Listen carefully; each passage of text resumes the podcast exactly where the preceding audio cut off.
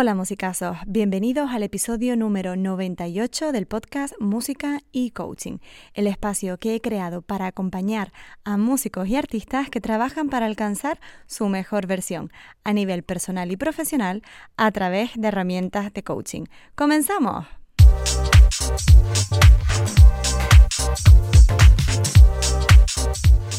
Antes que nada, y para quien no me conozca, me presento. Yo soy Laura Ortiz. Soy graduada superior en interpretación de piano, coach certificada especializada en músicos y artistas y experta en inteligencia emocional.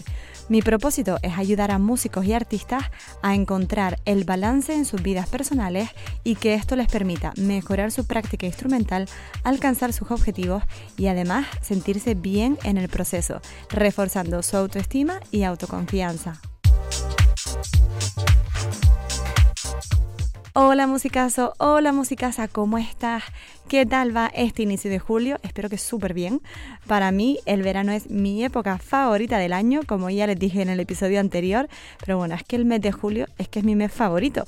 ¿Por qué? Pues bueno, yo creo que es por la razón por la que casi todos tenemos un mes favorito, porque es el mes de mi cumpleaños, que es el día 15 y ya desde este jueves me voy unos días de vacaciones, la verdad lo estoy deseando, me apetece muchísimo esta semanita y bueno, ya les iré contando por Instagram a dónde me voy estos días, me voy a hacer una pequeña escapada, ya les cuento que no me voy fuera, me quedo por aquí por España y es un sitio en el que bueno, creo que nunca he estado. Mis padres aseguran que sí cuando era muy pequeña, pero yo no guardo recuerdo de aquello.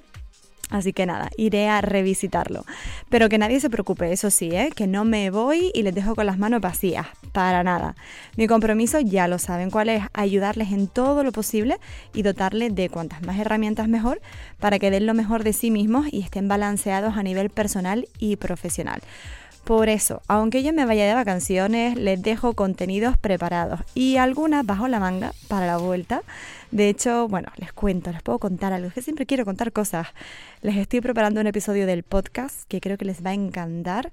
Va a venir un invitado al que adoro hablar de algo que considero que es un súper tema para músicos. Está relacionado con las audiciones, con las pruebas de orquesta, con los conciertos y además afecta a todos los músicos, no solo los que preparan pruebas, sino que todos en algún momento hemos estado relacionados con este tema en nuestra carrera. Así que bueno, espero que les parezca muy interesante, pero eso será en un par de semanitas, que hoy vamos a hablar también de otro tema que nos preocupa y bastante, o al menos nos da alguna curiosidad, porque ¿te has preguntado alguna vez cómo hacen los mejores deportistas, los mejores ajedrecistas, los mejores músicos a los que admiras para ser tan buenos en su trabajo.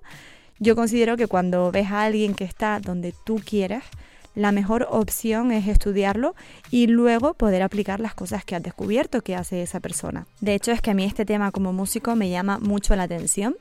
Eh, ya les he contado que más de una vez yo durante mucho tiempo me planteaba cómo era posible que otros estudiaran menos que yo y al final consiguieran lo mismo o más, ¿no? Tener muy buenas audiciones, dar buenas clases, etcétera.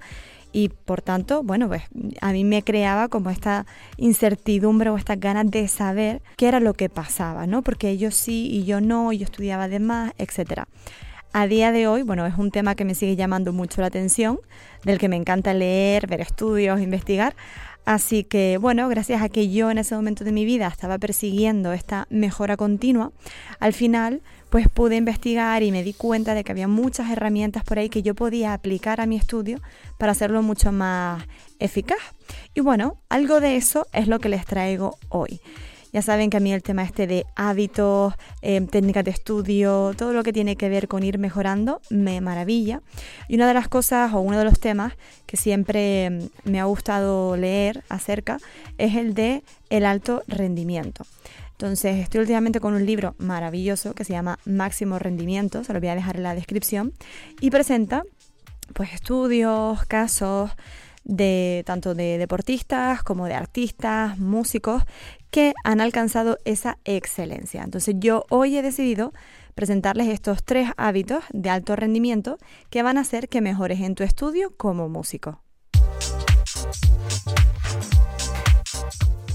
Y es que aunque no lo parezca, todos siempre estamos buscando mejorar. Todos queremos ser más productivos, organizarnos mejor, montar las obras en menos tiempo, tener más control el día de la audición. Y al final todo eso pasa por lo mismo, por averiguar qué está fallando, qué cosas no estamos haciendo bien para poder ponerle solución. Yo hoy te traigo estas tres cositas y voy a empezar por la primera. Y es que tenemos que fijar retos manejables y de concentración. Normalmente las personas que destacan por su rendimiento buscan activamente retos apenas manejables. Pongamos esto un poco entre comillas, ¿no? Es decir, son estos objetivos que tú estableces para tus sesiones prácticas. Estos objetivos hacen que tú, bueno, tengas que sobrepasar de algún modo tus capacidades. Por tanto, te está obligando a concentrarte para conseguirlo y de esta forma lo que consigues es estar mucho más enfocado durante toda la práctica. Em, aquí voy a citar al doctor Erickson, que él fue bueno, uno de los autores de este estudio de las 10.000 horas que se hizo hace unos cuantos años para dominar cualquier habilidad. Erickson estaba buscando si realmente 10.000 horas era lo que se necesitaba para dominar cualquier técnica. Pues en mitad de este estudio, tanto él como su equipo seleccionaron a un grupo de cantantes profesionales y a otro grupo de cantantes amateurs y los conectaron a unos aparatos fisiológicos para medir la concentración. Imagínense lo que tenían que ser esos cantantes ahí todos conectados con cables, porque una vez los conectaron, lo siguiente que hicieron fue ponerse a estudiar como normalmente hacían y al final, cuando terminaron de estudiar, les hicieron una serie de preguntas que estaban relacionadas para medir los niveles de confort y de concentración. Se dieron cuenta de una cosa muy muy clara, y es que tanto los datos de la prueba fisiológica como las respuestas obtenidas a viva voz de los participantes mostraron que para los cantantes amateurs, es decir, para los no profesionales, esta práctica, este estudio, era algo que les permitía desconectar del día a día e incluso divertirse. Sin embargo, ¿qué ocurrió con los cantantes profesionales? Pues los cantantes profesionales demostraban un aumento de la concentración durante la práctica. Se concentraban en mejorar partes muy concretas de las obras que estudiaban, aunque eso implicara que la práctica fuera un poco, digamos, menos divertidas. Es decir, ellos estaban tan comprometidos en alcanzar esos pequeños retos manejables que no les importaba no pasarlo tan bien mientras estaban estudiando, porque estaban enfocados precisamente en superar ese pequeño reto. Así que esto es algo que puedes incorporar. Estos pequeños retos manejables en tu práctica diaria. Pues, por ejemplo, subir la velocidad 4 mm, puntos de un pasaje, mejorar un 2% en la técnica del arco, memorizar un pentagrama nuevo de la fuga de Bach que estás estudiando. Y así, de esta manera, en cada sesión de estudio, tú vas a saber a dónde te diriges, tienes el control y vas a saber en qué tienes que concentrarte para aumentar esos niveles de enfoque. Y el enfoque, cómo no, a qué nos lleva al punto número dos, que es el de estar presentes y establecer bloques de tiempo. Es decir, esto de estar presentes tiene mucho que ver con el mindfulness, por supuesto, que es otro de los puntos que, trata el estudio, pero principalmente a lo que lo quiero yo dedicar ahora es a realizar una sola tarea por momento y dedicándole una plena concentración. Es verdad que durante muchos años, durante mucho tiempo, la multitarea pues nos pareció un tema súper interesante, se llegó a pensar que era muy, muy, muy positivo, pero la realidad es que la multitarea da una falsa sensación de productividad. Porque es verdad que tenemos esta sensación de, ay, pues mira todo lo que estoy haciendo y mira qué rápido y todo a la vez, pero la realidad es que los escáneres de imágenes cerebrales por resonancia magnética han demostrado que es imposible realizar dos tareas al mismo tiempo y a un alto nivel. Es decir, se pueden realizar esas dos tareas, pero no va a ser como a un 100%, sino que siempre va a disminuir la calidad del tiempo que empleemos. Como consecuencia, ¿qué pasa si hacemos multitasking o multitarea? Pues que tardamos más en completar eso que nos habíamos propuesto. De hecho, hay estudios que demuestran que la multitarea nos puede robar hasta un 40% del tiempo productivo. Es que me parece una barbaridad, porque aunque tengamos esta sensación de que estamos haciendo el doble de cosas, la realidad es que estamos rindiendo un 40% menos que hay un 40% de nuestro tiempo que se está fugando. Y a mí esto, ya saben que no lo tolero, esto de perder el tiempo no va conmigo. O sea que stop multitasking, stop esto de que estés pensando en, bueno, voy a mirarme este pasaje del estudio, mientras a la vez termino de enviar el mail, eh, o me escribo en esta orquesta mientras em, estoy terminando el trabajo del máster. No, no, no. Hay que centrarse en una sola cosa. El mejor modo de avanzar con un esfuerzo controlado es efectuando una única tarea con plena atención. Y dentro de esa plena atención vamos a hablar de lo que te decía antes, de los bloques de esfuerzo, que sería ya nuestro punto número 3. Aquí te voy a traer de nuevo al doctor Erickson, que ya te lo mencioné anteriormente, es este investigador que se dedicó al estudio de las 10.000 horas y fue incluso más allá de esto, porque él lo que buscaba era encontrar la razón de por qué unos sí y otros no alcanzaban la excelencia dentro de un mismo campo con unas horas determinadas de tiempo. Es decir, si con todo esto de mm, llevamos mil horas, tú has avanzado tanto y yo he avanzado tanto menos, ¿por qué? Si hemos empleado la misma calidad de tiempo. Bueno, pues al final lo que él concluyó es que no era tanto el tiempo que se empleaba, sino cómo lo empleaban. De hecho, en esa investigación halló que las personas del estudio que alcanzaban esa excelencia en los campos que investigaban eran incapaces de mantener el trabajo y la concentración profunda durante más de dos horas. O sea, imagínense, toda la gente que destacaba, que sobresalía, solamente se podían mantener concentrados, enfocados y con un trabajo de alto nivel durante dos horas como máximo. Y además es que durante estas dos horas hacían separaciones de, tiempo porque establecían descansos. Así que bueno, me parece un estudio muy interesante que además, por si lo estás dudando, su trabajo se centró principalmente en artistas y en deportistas. No es que yo te esté hablando aquí ahora de, bueno, gente que trabaja en una oficina y entonces, no, no. Él principalmente basó su trabajo en gente del mundo del arte, en músicos, cantantes, pintores, etcétera, escritores también, y en deportistas y ajedrecistas que tienen que rendir a un máximo nivel. Así que ya lo ves, la cuestión aquí es bastante clara.